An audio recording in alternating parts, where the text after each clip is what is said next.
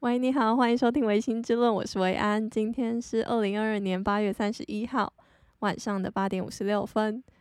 今天是这个礼拜非常早的时候开始录音，因为这个礼拜接下来的时间瞧不出时间来录音，所以就刚好 隔了三天，然后也是八月底的最后一天来录音。今天开始想要跟大家分享。一些日文的小知识，然后今天想要分享的范围是在口说的部分，是两个我觉得非常实用的小知识，所以想要分享给大家。第一个小知识是发音的部分。好，各位，如果你现在双手是空着的话，那就太好了，可以跟我一起来做一个动作。首先呢，就是把你的双手举起来。然后双手就比一个十一数字十一的动作，也就是把你的两只食指举起来，然后拿起来之后呢，放在你的嘴唇旁边，嘴唇旁边就是嘴唇的末端，两只手指头各放在一边，所以就是感觉像是有两只筷子夹在，就是把你的嘴唇夹着这样子的感觉。夹着之后呢，开始念啊一乌诶哦，就是日文的五大母音。它夹着的目的呢，是如果你夹着来念这五个母音的话，你会发现，呃，你的嘴唇没有办法张得很开。像是英文学英文的时候，我们也会有啊一乌诶哦，然后那些老师们都会叫你把你的嘴巴张到最开。然后哦，就是可以啊，就是可以呃，放下一个拳头那样子。但是日语不太一样，日语的话，你把它夹着，所以你的啊、一、乌、诶、哦，它都会变得圆圆的，你的声音会变得圆圆的，然后会变得比较温柔。为什么会变得比较温柔？就是因为你的嘴巴没有办法张到全开，就是日本人就会这样子说话。就是他们并不会把嘴巴张的全开的说话，所以这也是其中一个原因。我们会觉得日语听起来那么温柔的原因，就是因为他们说话的方式本来就不一样。那这是我 那时候在上课学到的一个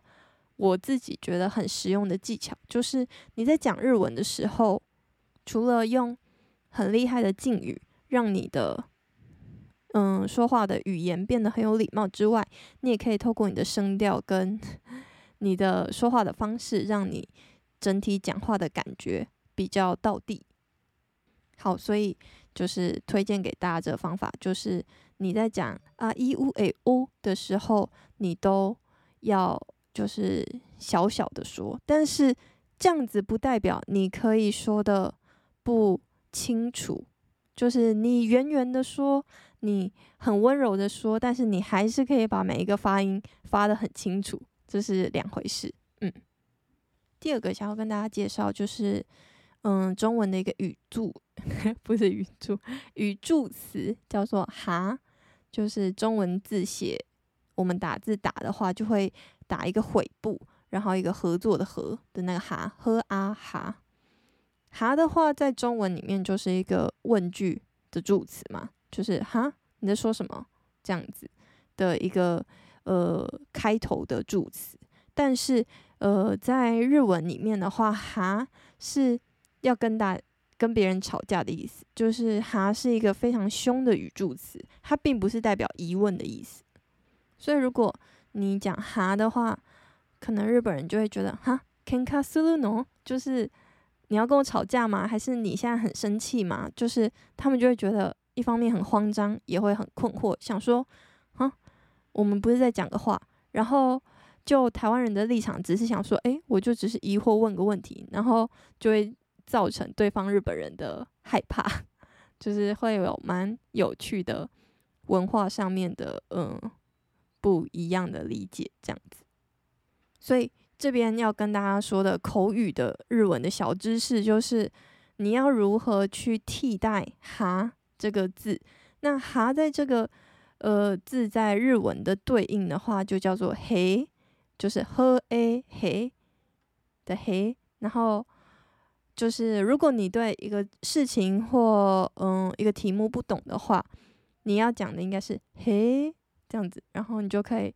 微微的往上扬，嘿这样子，就是来表达你的困惑，而不要用哈这样子。好，这两个 日文的小知识就是分享给大家。我也是今天就是呃灵机一想，想说哎，好像可以分享一些日文的小知识在每一集，但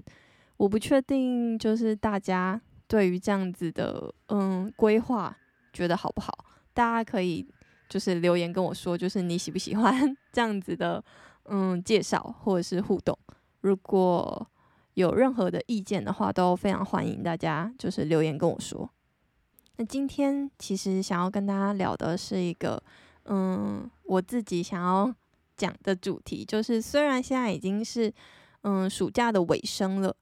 可能大学生还可以把握一下暑假的尾巴，因为大学都是九月中开学嘛，可以就是遵照着我接下来要讲的嗯攻略去玩，但。反正假期还很多，所以大家也都可以就是把它存起来，然后有要来台东玩的话，都可以来听。对，我现在就是要 来介绍台东，我的家乡。因为前阵子很多人出去玩，那出去玩的时候，其实因为大家不能出国，那台东其实算是大家的嗯榜上有名的。呃，在台湾可以去的地方，因为比较远，是因为比较远，所以会有出国的感觉嘛？或者是，嗯，比较跟平常都市生活的感觉比较不一样，它跟西部差蛮多的，所以很多人都很喜欢去，嗯，台东接触大自然。那身为一个十八岁以前都常住在 台东的人来说，就是大家就会常常问我说：“诶，台东到底有什么好玩的？”那一方面应该也是因为台东的人 很少，那我常常都是我的朋友里面认识的唯一一个台东人，所以被这样子问问题其实是蛮常见的事情。所以今天就想要跟大家就是不藏私的 分享我自己在台东嗯喜欢吃的东西，然后平常六日可能会去的景点，或者是朋友来我会带他们必去的一些。地方来跟大家分享。首先呢，就会想要跟大家先说明一下 台东的地理状况，就是台东很跟其他有一些县市有点像的是，当台东人说他要去台东 这句话，你可能会觉得很奇怪，因为你就会想说，嗯，为什么台东人还要去台东？那这边的台东是指台东市的意思。因为台东市以外的地方都是非常偏远，然后我们会说台东市很小，然后你要去哪里都非常的方便。但是你一出台东这个市区的话，你去哪里都很远，不管你要去知本、太麻里、关山、鹿野，还是嗯八仙洞之类的地方，都非常的遥远，所以。不住在台东市的人，他们也会需要办事情啊，去银行啊，去农会啊什么的。那他们对于跑台东，就是去台东这件事情，常常对他们来说就是一整天的行程，就是一大早就要开车，可能开一两个小时到台东，然后办完事情再回家，那一整天就这样没了。所以去台东是一件 对台东的人来说蛮大的一件事，就是你可能会耗费你的一整天。那台东有多大呢？台东是，嗯，台湾划分古早以前划分的话，它应该算是第三大的，呃，面积仅次于花莲跟南投。我没有记错的话，应该没记错吧？那它也很长，我们的地理的嗯长相也非常的长。大家可以想象，就是西部塞了那么多个县市，那东部只有。宜兰花莲跟台东，你就知道台东是一个非常狭长的一个县市，所以你每就是你来台东玩的话，去跑行程，你通常都只能择一，就是台东人就会问你说，你今天要去海边还是去山上？就是你要走山线或者海线，你通常就是择一，然后去一整天。那身为台东人呢，给你的建议就是，还是会建议你的住宿的地点会是住在台东市。虽然最近也有很多像都兰啊，或是池上会有很多的民宿，然后他们就会标榜，诶，可以靠近稻田啊，靠近海边啊。就非常大自然，但嗯，实际朋友住下的经验跟我自己在地人的经验来看的话，其实会比较不符合现代人的生活习惯。就台东是一个夜晚非常安静的一个地方，台东市的话，晚上九点半之后就非常安静了，就是九点半之后，大概就是人烟就是极度急剧的稀少。到了十点，你大概路上最繁华的路上，也就只是，嗯，可能一台车这样咻过去，你就会很突兀的听到一声咻这样子的声音，大概是这种感觉。那到了十点，还有可以买到宵夜的地方，大概就是中华路一条，就这样。那这是台东市区的状况。那出了台东市呢，基本上 你要买到宵夜都非常的困难。所以，如果你是不住在台东市区的话呢，你必须要早早的。就是如果你是一群大学生出去玩，哦，你就觉得，哎，晚上我也没有要去哪里，我就是待在民宿，然后跟大家喝酒、打牌、聊天、吃东西就可以了。那我的建议就会是，就算是这样子的话，如果你还是想要住在非台东市区的住宿的话呢，你就要。在白天 先把你的酒啊、食物啊全部都先买好，不然你可能晚上一出民宿，然后左看右看都会一片漆黑，大概是这样子。好，那接下来想要跟大家分享，就是如果我的朋友来，我通常是一日游的话，我会带他们怎么走行程，这样。好，还要再。讲一句话，就是老实说，就是真正的台东人在夏天的时候，我们都会讲一句话，就是下午四点之前我们是不出门的，因为台东的太阳很毒辣，就是它跟西部的太阳不一样的地方是，它晒在身上是会刺痛的那那一种，就是你会觉得啊，紫外线真的是会让你的皮肤得癌症耶的那种的痛，但。台东的好处是，它还是有风，但是它也非常常会刮焚风，所以如果刮焚风又是那么刺痛的话，那在外面骑车就真的是一个地狱。对，然后说到骑车，就是再提醒一下大家，但大家应该都知道，就是台东是一个大众运输交通工具非常不发达的一个地方，所以极度不建议。嗯，用大众运输去玩台东，基本上一定是骑摩托车或者是开车这两个。骑摩托车的话，就是机动性比较高；去海线的话也还不错，但走山山线的话，就会还是比较建议开车。我个人是这样子觉得，但其实你要呃骑摩托车去台东的任何一个地方都是。嗯，会非常方便，而且会看到很多不一样的风景。但为什么会说大众运输很不方便？原因是，我可以跟大家分享一个故事，就是我那时候高中毕业的时候，跟我一群同学，我们就想说，哎，我们去海边。那时候高三的暑假吧，就要去海边，然后我们就搭公车，因为那时候大家也都还没有机车驾照，大概十七岁左右。对然后那也是我们 第一次搭公车，然后我们就是搭海线，因为我们都是住住在台东市嘛。搭海线搭过去的时候，我们到一个金樽，我记得我们在金樽那边停下来，然后本来要喝金樽咖啡，殊不知那个时候咖啡没开，然后我们就在大热天，然后找不到任何一间咖啡厅的状况下，就想说啊，好吧，那我们就败兴而返。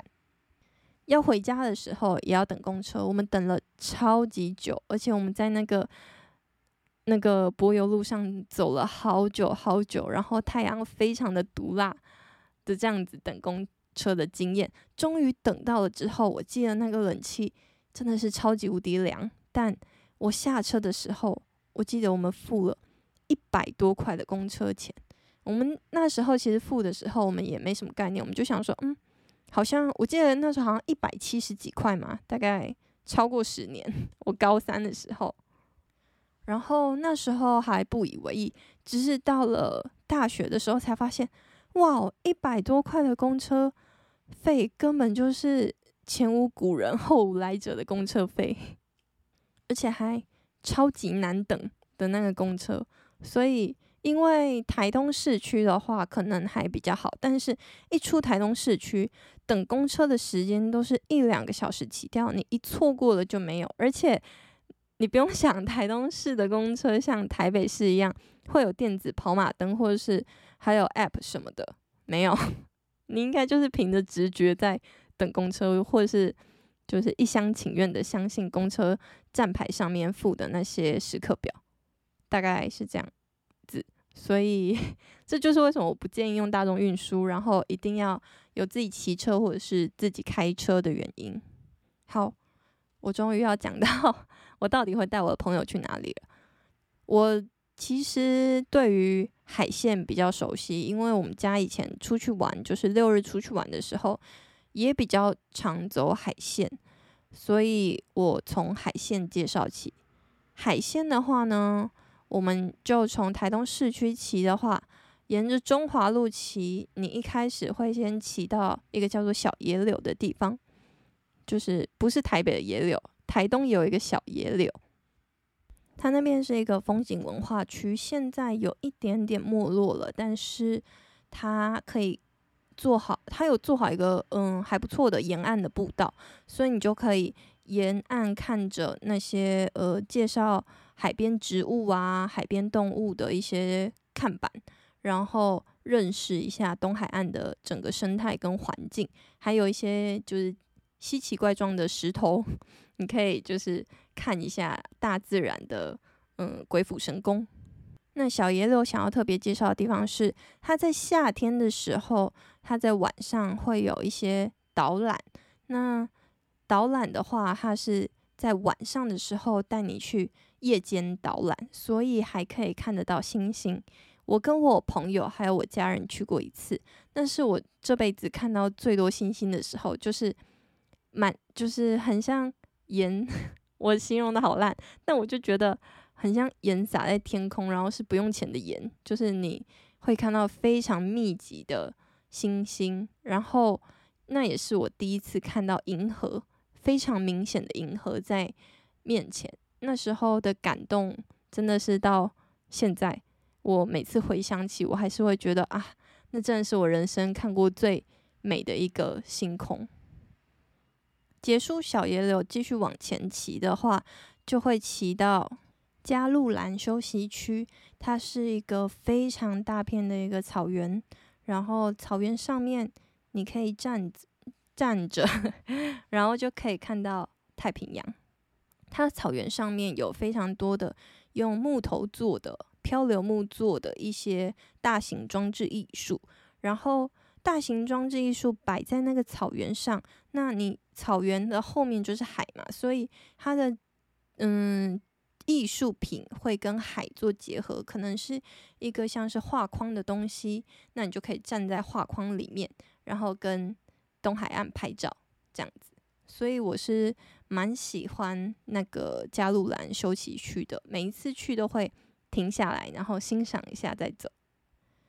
离开了之后呢，就会来到一个叫做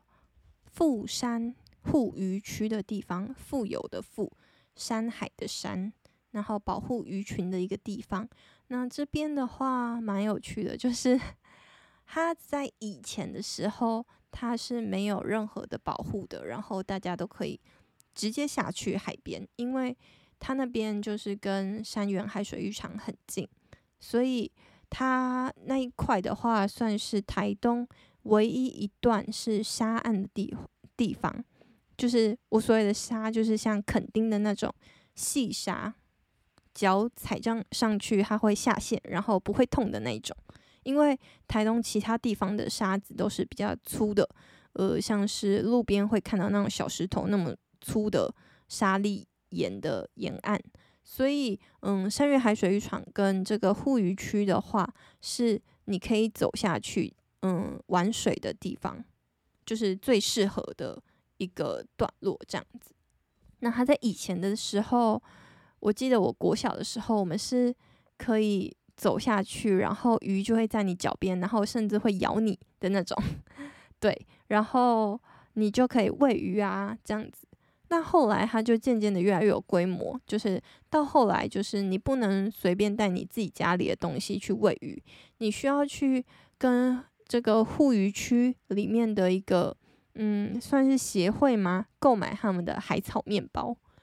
海草面包的话，就是比较不会破坏大自然，因为你可能带的可能面包屑啊太油了，对鱼吃了也不好，所以他们就提供了这样子的管道，让大家也可以去喂鱼。在那个时候，你都还是可以下去，然后就是你可以很真实的跟鱼玩在一起的那种感觉，但。嗯，一直到最近，我跟我朋友去的时候，发现，嗯，他现在已经要收门票了，而且因为这个嗯风气的盛行，所以呃，在那附近其实开了很多家咖啡厅，咖啡厅都会自己做步道，让你可以从咖啡厅里面就直接走下去海边，所以他那时候就把所有的呃步道都封起来，他们就统一一个步道可以走下去，然后也会开始。收门票钱，我记得台东市民是有打折，然后外地当然就没有，就是一个维护的费用。而且他现在就是在海边就做了一些步道，就是让人可以踩在上面的步道。也就是说，你的脚其实不太能在退潮的时候，你的脚是走在海上的一个步道上面，而不是走在海里的感觉。但我其实还是觉得这样子也挺好的，就是你脚也不会脏脏的，那你也可以看到鱼，就是你可以蹲下来，你就可以看到鱼了，就是相对比较安全，然后也比较有规模的一个保护鱼的方式，大概是这样。我自己个人是这样觉得啦，但因为我是一个很喜欢海边的人，所以呃，怎么样我都会很开心。那我刚刚说就是咖啡厅嘛。那咖啡厅大家可能耳熟能详，或者是可以说是最老字号，在东海岸开的第一间咖啡厅，然后开到那么有名气，然后有跟护渔区结合的，就叫做小鱼儿的家。它是算是第一间，也是老字号，但它现在应该都是人满为患的状态，所以这边偷偷 推荐给大家另外一家，我自己私心非常喜欢的一家，叫。做逐浪咖啡，追逐海浪的咖啡，它的的嗯位置的话，其实就在小月的家的旁边。然后他做的蛮好的，就是他有一个吧台的座位，然后还有一些给王美拍照的地方。重点是他的食物也蛮好吃的。好，所以如果你在下午可能一两点。你中午先在台东市市区吃完午餐，那我自己会带 观光客或者是我的朋友们去吃的定番就是，嗯，米苔目，就是咸的米苔目，然后是榕树下米苔目。吃完午餐，然后休息一下，就往海线出发。那会到我刚刚说的小琉球，呃，不，不是小琉球，小野柳跟那个加路兰。到了之后呢，就会在逐浪咖啡休息一下，然后休息一下，喝杯咖啡，然后吃点小甜点，然后 chill 一下之后呢，就去护渔区玩一下，就是下水踏浪啊，然后玩玩水啊，玩玩沙啊，看看螃蟹啊，看看小鱼啊，摸摸海胆啊之类的。结束之后呢，就清洗一下嘛，然后再。回咖啡厅再休息一下，就继续前往下一站。下一站的话，就会是嗯金樽，就是我刚刚说的有金樽咖啡的地方。但我不确定现在到底还有没有咖啡。如果有的话，就是可以看个风景，再喝一杯咖啡。就嗯，在台东玩，其实要把握一个精髓，就是台东是一个生活步调非常慢的地方。然后，照我自己的说法的话，我会说我们台东人连呼吸都慢。所以你在玩海线的时候，你也不需要说啊，我一定要去到哪几个点。然后我一定要怎么样？就是因为东海岸太美了，它的右边是海边，左边就是山，海岸山脉，所以你山海都拥有了 的状况下的话，你其实你到任何一个地方，你就沿路想停下来，你就可以停下来，然后欣赏个风景，再继续走都没有问题。好，所以离开了逐浪咖啡的话。你就会到一个叫做水往上流的一个观光景点。那那边的话，就是顾名思义，它就是一个你在视觉上面看会看到，诶，水真的在往上流的一个地理景观。那这个也是我们嗯台东人国小会去做户外教学的一个必去景点之一。那我每次去，我还是都会。绕着那个水往上流，因为它其实算是一个小步道，它整个走完大概也不用二十分钟，然后就走一下，你就会觉得嗯蛮有趣的，就看着那个水在往上流，你就会觉得诶，莫名的蛮有童趣的，不管你什么年纪去都一样，就觉得嗯蛮有趣的。去完之后，你可以继续往下骑。那如果你骑到这边，你已经觉得诶有点累了，那你就可以在这时候。往回骑，就是回台东市吃晚餐，然后 吃晚餐。为什么今天就是发音很不标准啊？吃晚餐，那吃晚餐完就可以到铁花村去逛逛，就是台东大概晚上唯一可以做休闲娱乐的地方就是铁花村。但如果你还有体力的话，你接下来往下走的话，就是又可以吃个小东西，就是东河肉包。东河肉包吃完，看要不要继续往下走。那既然我介绍到了东河日肉包，就还想介绍一个叫做卑南肉包的地呃的食物。我觉得卑南肉包也很好吃，而且卑南肉包有卖小香肠，它旁边有卖烤香肠。然后如果你喜欢吃蒜的话，你还可以加蒜一起吃。我个人就是我们家去买的话，就是我们就会买肉包加香肠。然后还会，它会有大肠包小肠嘛？对，我记得是有大肠包小肠跟香肠。那台东市的话，市区有一间叫做汉中街包子，我也 很喜欢吃他们家的包子，而且他们家的菜包超级无敌霹雳好吃。然后他们家薏仁浆也很好喝，我以前小时候超喜欢喝他们家薏仁浆，每次都买一大罐，然后每天喝。既然已经说到包子了，那我必须再提一下它的同类们，就是水煎包。水煎包的话，如果你们有认识台东人的朋友，可能大家都会推荐一间叫七里香的，它非常有名。那我个个人自己主观的感觉，觉得它偏油。那我现在要推荐的是另外一家，叫做包青天，它名字很可爱吧？包青天的嗯高丽菜的水煎包，超级无敌霹雳好吃，它非常的外酥，然后内软，而且馅很多很扎实，你一次一定要吃两颗，然后你就会觉得世界很圆满。好，我已经把包子系列、水煎包系列讲完了，好，我们可以继续讲。如果你骑到东河，你还觉得诶，我还有力气的话呢？你就可以继续骑，你就会骑到八仙洞跟三仙台。那算这样子的话，应该可以算是整个东海岸的算终点嘛？或者是你也可以继续，就是骑到成功，然后吃个海鲜再回来，也不是不行。但很少人，而且确实，如果你一点多出发的话，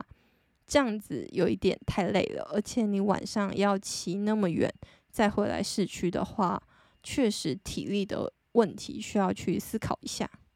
好，所以这个大概就是一整天海线的行程。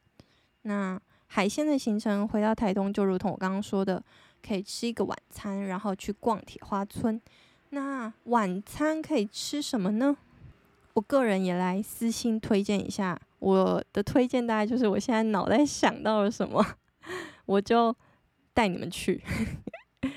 我想要吃的是铁花小路，它就在铁花村旁边。它是吃日式的定食，还有意大利面，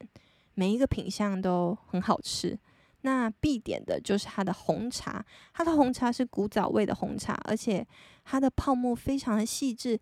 一瞬间就是你搅散那个泡沫，会一瞬间有在喝奶茶的感觉，就很香浓。然后点微糖去冰就可以了。好，那逛完铁花村的话，可以干嘛？跟你说，你一定要去吃。如果是夏天的话，你就可以再走过去。就是离铁花村也不会很远啊，有一点点远，但是如果走路走一下也勉强会到，就叫做金方冰城。金是金金芦笋汁的金，芳是浓郁芬芳的芳，它的冰超级好吃。然后我最狂推的就是花生牛奶冰，它的冰是绵绵冰，然后花生牛奶冰的牛奶它不是真正的牛奶，它是。那个淋上炼乳，那我个人 还会再加上蒟蒻，就是一个很化学的东西，它是紫色的，但我觉得很好吃。所以你就是逛都逛到了，然后吃冰也吃完了，你就可以心满意足的回到民宿。这大概就会是一整天的行程。怎么办？我一开始想说。台东会不会没什么好讲的？但是我一瞬间就已经讲了三十几分钟，而且只讲了海鲜呢。好，那我们下周再继续讲好吗？今天就先到一个段落，谢谢大家听。然后想要来念一下留言，虽然因为隔三天而已，只有一个留言，但还是念一下。谢谢大家的支持，非常感谢大家就是留言。那。希望大家可以多多留言，可以多多给我，呃，批评指教跟支持都很好。那这个留言是五星吹捧，飘号飘号飘号，节奏越来越好了，听完以后会有种很放松的感觉。惊叹号！希望能长期继续做下去，也希望赶快收到叶配，擦滴滴滴。我非常感谢这位观众的留言，好，我会加油的。好，那今天就先到这里，这样子哦，拜拜，大家。明天上班顺利。